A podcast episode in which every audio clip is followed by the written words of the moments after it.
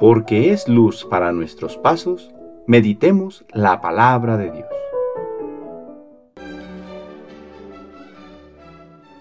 Del libro del profeta Daniel capítulo 9 versículos del 4 al 10. En aquellos días imploré al Señor mi Dios y le hice esta confesión. Señor Dios, grande y temible, que guardas la alianza y el amor a los que te aman y observan tus mandamientos. Nosotros hemos pecado Hemos cometido iniquidades, hemos sido malos, nos hemos rebelado y nos hemos apartado de tus mandamientos y de tus normas. No hemos hecho caso a los profetas, tus siervos, que hablaban a nuestros reyes, a nuestros príncipes, a nuestros padres y a todo el pueblo.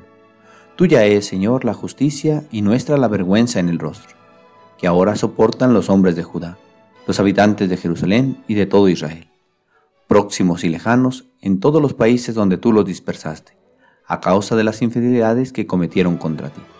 Señor, la vergüenza es nuestra, de nuestros reyes y de nuestros príncipes, y de nuestros padres, porque hemos pecado contra ti. De nuestro Dios, en cambio, es el tener misericordia y perdonar, aunque nos hemos rebelado contra Él y al no seguir las leyes que Él nos había dado por medio de sus siervos, los profetas, no hemos obedecido su voz.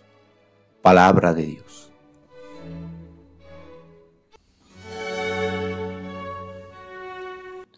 Lunes de la segunda semana de Cuaresma. A veces quisiéramos pensar que el pecado no existe, voltearnos para otro lado e ignorar que hemos obrado mal, mitigar con esto el sentimiento de culpa para no seguirnos lastimando. Y si bien esto pareciera de momento arreglar el sentimiento de dolor, sin embargo, no mejora la situación. El pecado tiene consecuencias, personales, familiares, comunitarias, etc. Se va extendiendo por el mundo es como una enfermedad que si no reconocemos no podremos curar.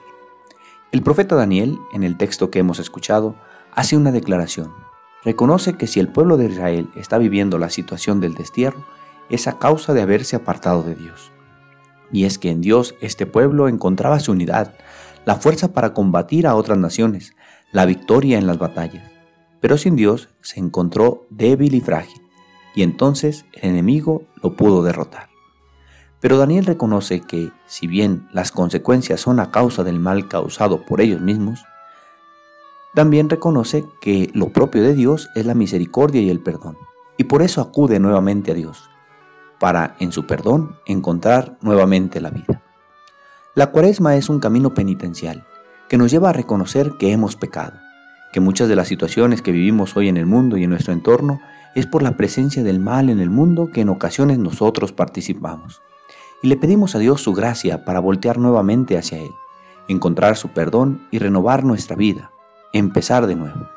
Así, en la experiencia de ser pecador reconciliado, podremos a su vez vivir la experiencia del perdón hacia los que nos rodean, aquellos que en su libertad han optado por el mal y nos han hecho daño, porque en la humildad de reconocer que nosotros también hemos sido capaces de provocar el mal y al encontrar la salud en el amor de Dios que todo lo restaura, encontramos la fuerza para perdonar al hermano con la misma misericordia que a su vez nosotros hemos recibido.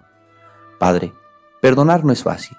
Enséñanos a perdonarnos los unos a los otros como tú nos perdonas siempre que volvemos arrepentidos del mal que hemos hecho. El Señor esté con ustedes. La bendición de Dios Todopoderoso, Padre, Hijo y Espíritu Santo, descienda sobre ustedes y les acompañe siempre. Que tengan buen día.